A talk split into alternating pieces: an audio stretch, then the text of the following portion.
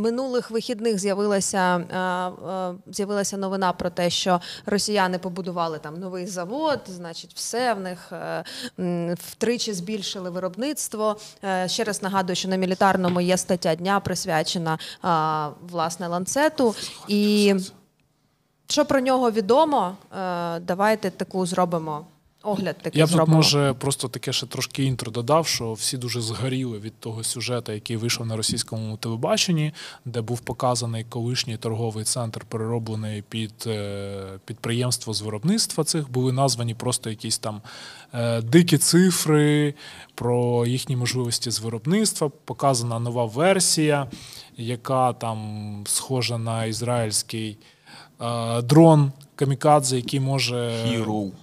Бути ніби частиною цілої мережі дронів, де вони обмінюються інформацією. Коротше, зрада, зрада така е, розрослася, і зразу, а ми що, весільні дрони, там, тири-пири, отаке от. Е, Тарас, що це зрада? Страшна ці ланцети, ну, якби. Це серйозна проблема дійсно для нас. Ну, прям серйозна проблема. Що Бачимо відоси. Думаю, що можна сказати, що конкретно в цьому випадку це ми побачили творчість кіностудії Міністерства оборони або іншої підрядної організації, котра відповідає за створення контенту. Ну, це не є таким самозаспокоєнням трохи, тому що а в чому проблема? Ну що там не так? Ну от показали те, що є. От є виробництво. Ну, давай, давай, чувак, давайте інакше. Скільки в місяць робить Росія таких дронів? Е, Я не знаю, скільки робить в місяць, але ну суто ну, це по тому, це як серійне виробництво. Як ну, тобто 100 штук є. Випадку. Та, мабуть, є. Дивись, мабуть, є, ну, кіль, це вже кілька погано. сотень відео прильотів кудись е, ланцетів і влучання. Питання в тому, чи ланцет здатний знищити одиницю бойової техніки, чи тільки пошкодити її і вивести її з ладу там на тиждень, доки її там відновлюють. Це там інше питання. Ми знаємо відповідь на це питання. по статистиці. сотні прильотів зафіксовані на відео. Так, але є ж такі історії, коли як це попадає, влучає і виводить е, гарантовану техніку. Мгм. Особливо, якщо це щось ціннісне. А є, ну, коли там нічого, умовно кажучи. Ну, Це питання вірогідності. Е, Плюс масштабування. Вони ж не будуть зменшувати виробництво, воно буде збільшуватись, вироби будуть покращуватися, БЧ буде там трансформовуватись і так далі. І так далі. І санкції, от це от все, воно ну, діє так собі. Е, ну, і Тому логіч- це, це загроза, яку не можна е, нівелювати якимись класичними підходами, типу там я не знаю, що робити. Більше ПВО. Ну, є описані там способи протидії, які ЗСУ застосовують проти цього. Це там починаючи від просто маскування, сітки, а, щільний вогонь стрілецької зброї, застосування дробовиків. Ну, звісно, там якийсь РЕП і ППО. Ой, так, Руфус, коротше, вирішив удалитися з цього. Втомився. Каже, «Да не хочу я це слухати, ваші що? Ланцети. Але ну, всі більше згоріли від е, того, а що ми на це? Тарас, що у нас досі немає ланцета? Твоя думка? А що таке ланцет? Давайте. От і да, я Давайте. тільки хотіла сказати, що Ну, конкретно які- мається як- на увазі. Да, да, да. Тобто е, мається на увазі засіб серійний, який може уражати ворожу техніку. Що робить ланцет ланцетом? От не просто безпілотником, а от таким успішним геймченджером там якимось. Чи, чи це взагалі Велика кількість, хороша якість, можливість серійного виробництва і масового застосування. Ну, Чи є в нас щось подібне? Є щось подібне. Чи серійно? Серійне. А що таке серійність? 10 в місяць це серійний? Ні. Це мелкосерійність. Мілка, така- малосерійний. викруткова збірка. Ну, а я скільки має бути в місяць, щоб Кілька сотень, тисяч. такого в місяць? Так. Не знаю жодного виробника, який в місяць може у нас дати е, кілька сотень будь-чого, можливо, навіть і в півдронів. А якщо в Росії е, вони здатні робити. Ну, бо вони це роблять 10 років. У них орлани у величезних кількостях. Вони цим Тобто займаються проекту довше. більше 10 років. Ні, цьому конкретно ні. Він Цьому не проекту з настільки, 2016 року е, перекорні. Да, але загалом Орлани, безпілотна тема, зали е, і інші, вони розвиваються десь там з середини 2000-х років. Ну, з кінця, давайте так. І вони набирають обертів темпу. Перші їх вироби були ну, ніякі. Вони і зараз не найкращі в світі, але вони оптимальні. Вони відносно дешеве, відносно, бо не коштує там ланцет 10 тисяч доларів. Ну, нема таких цін, це неможливо. Ну там в публічному просторі 30 тисяч. 30 фігурує. Ну, це вже інше питання. У нас теж є вироби в 30 тисяч з подібними ТТХ. Питання масштабування серії комплектуючих. Е, Бо російські комети, наприклад, хороші, в них багато всього є хорошого. Воно може не конкурент американським виробам, але там, да, воно буде там не отакеньке, як там, да, воно буде здорове, важке, але воно робить свою роботу. І вони його роблять на якихось китайських платах, які купують спокійно по всьому світу, і які неможливо заборонити, неможливо заблокувати. І не тільки з китайським комплектуючим. Та-да, да, ну, тобто, на кожен цей аргумент там нашої там спільноти буде запитання, типу, а чому ми так не можемо? Так ми теж це а все що робимо. рам 2 тут от запитують в Ну чаті. так працюють, купують. Ну знову ж, скільки років рам 2? Два, три? Ну, три хай буде. Е, з яких тільки Два. од... Ну, ну, в 2021 році перше на зброї безпеки його презентували. ну, тобто вже три. 21, 22, Ну, третій 23, ну, так. типу, третій. Е, а скільки років ним активно займаються? Фактично рік. Мину, минулий цей. Ну, фактично, з жовтня, мабуть, десь минулого. От, От. так, раніше трохи. І ну, є певний процес на те, щоб відпрацювати рішення. А далі треба велике замовлення. Ну, держава щось купує, ну рами купує держава, що.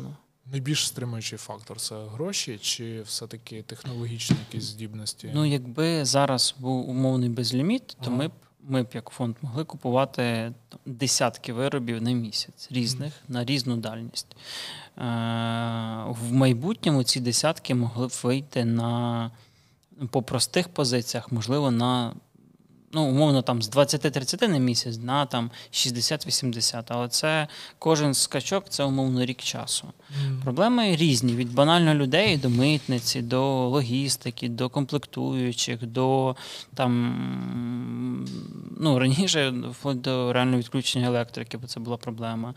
Е, Площі, бойові частини це теж окремий квест.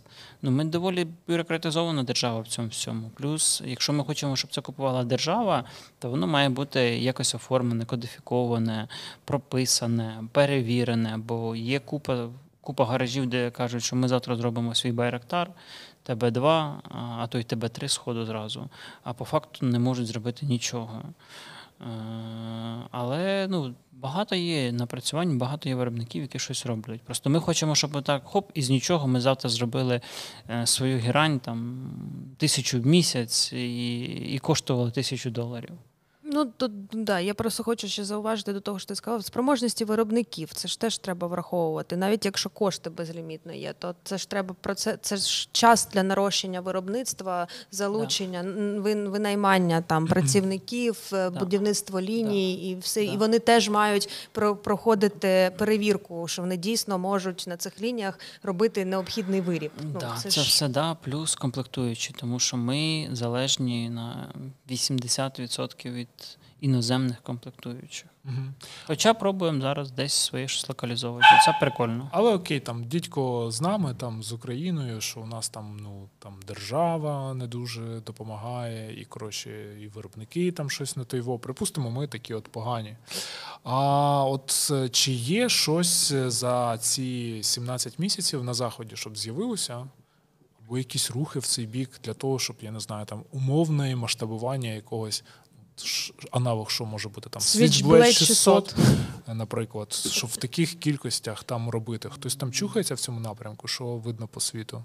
Ну, ізраїльський хіру. Ну та вони тут Ну, піонери. Вони Кажуть, що це взагалі да. копії там. Ну, по факту, це конструктивне рішення, котре.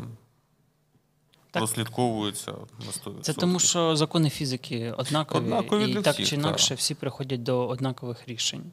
Це не через те, що всі копіюють щось, просто фізика така. І- Warmate, до речі. Warmate и це. Ну. Ну ні. Ну, вони ж у них є, здається, там план. Ну, е, експ... ще в планах збільшена бойова частина там в нього і так далі. Так є, і ми їх якось там же ж отримуємо чи купуємо, там були інформації. Ну, волонтери щось збирали. Да, там, да, да, да, да. Ну, така Кількості Знову ж там 30, на- на Поки що 50. Зіркою не став, скажімо так. Та Вармейт. навряд чи стане. Я от про Switchblade 600 зараз е, дивлюся, вони просто повідомляли про спроможності нарощування виробництва.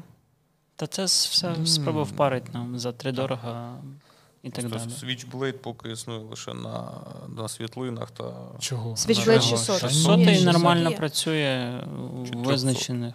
Та ні, 600 Ні, ні. 600 Все передавали. працює. Їх, Це їх що, з боєголовкою, як у Джавеліна. Так. Да. Все працює. Вибачаюсь, Причому дуже гарно працює. і Просто що їх мало. Ну там їх Ну от вони навіть в кількості жовтні минулого року е, компанія-виробник повідомляла про те, що можуть вони а, виготовляти понад 2000 на рік. Ого. 2000 на рік. Ну, То це нормально. А, ну, і готові уже. наростити виробництво до 6 тисяч на рік. Давайте. Це Switchblade 600. Але це Switchblade 600, він дорогий і е, американський.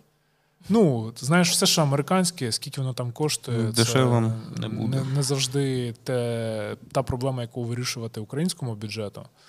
От, е, в принципі, це в рамках допомоги там можуть передавати, от просити, що давайте нам більше всього там цих Switchblade 600. Але ну, загалом, в принципі, світ би бачив, як ця війна відбувається, і такий думав, так, нам коротше треба в таких то тисячних кількостях якісь аналоги цих безпілотників, цих безпілотників. А поки що навіть е, невідомо, що може бути хоча б замінником Мавіка, да? там в Сто якихось західних арміях там щось не пробують показувати, якісь аутели чи ще щось. Чи... Є багато місцевих виробників, але таку славу, як Mavic, поки Бо що. дешево, масово і просто.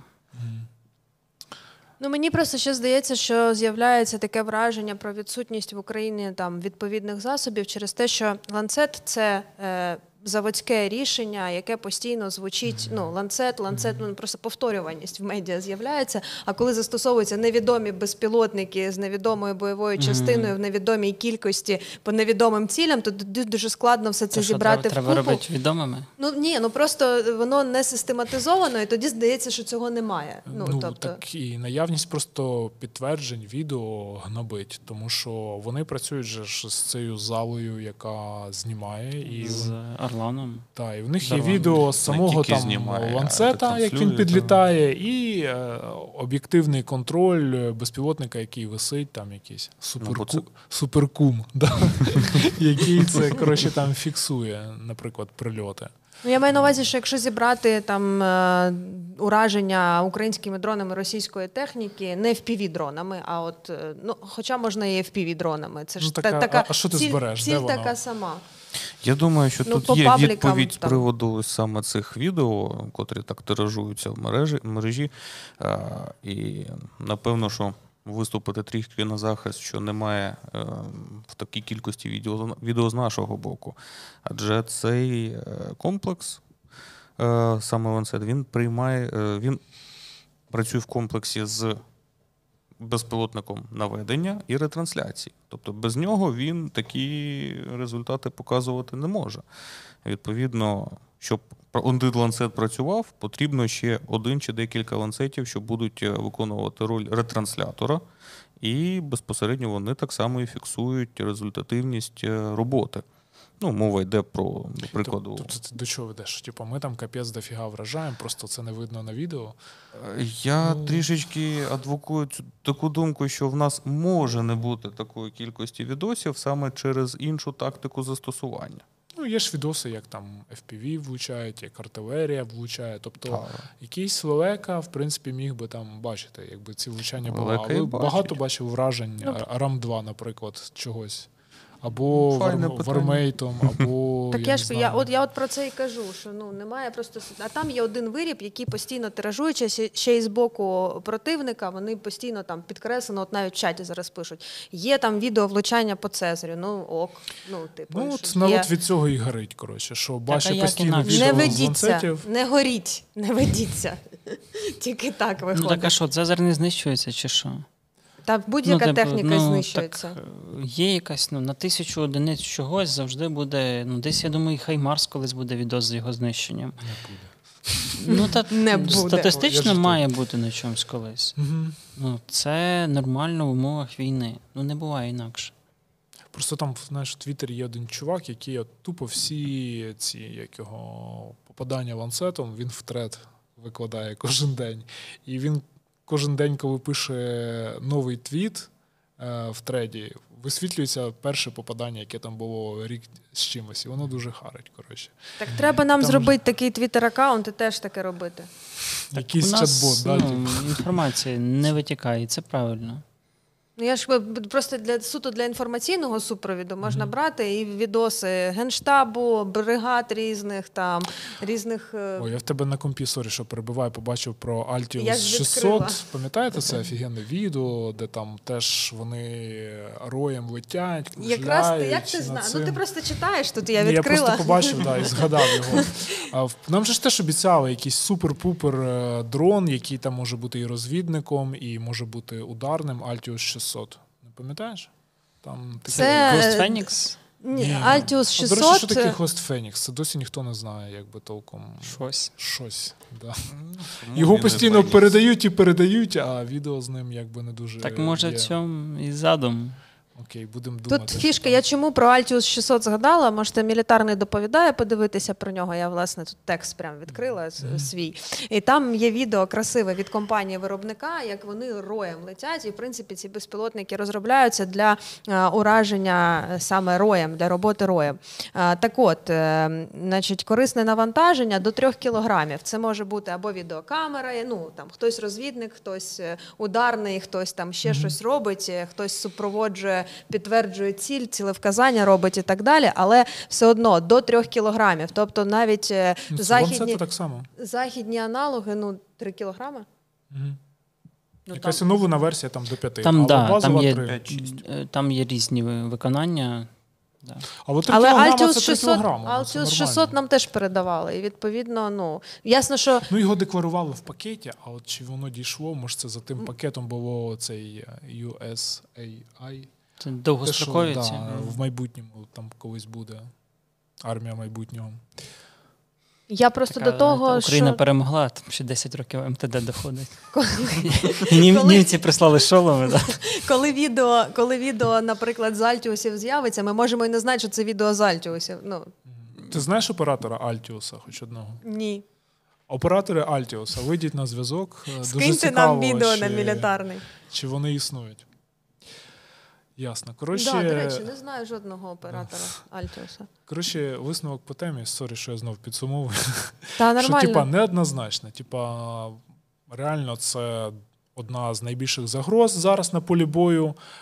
А з іншого боку, Україна все одно щось вже добилася в цьому напрямку, і Тарас там називав кількості такі товарні досить, на які тільки повернись живим може виходити, забезпечуючи. Ну, в сенсі не тільки ПЖ може виходити, а от а, ПЖ може виходити там на 60-80 якихось виробів в місяць, а це вже Да, щось. Це питання в грошах. Якщо половина з цих е, засобів буде вражати, ну Половина круто. не буде. Розраховуйте завжди на третину. окей, розраховуйте Це, на вже- це вже хороший показник.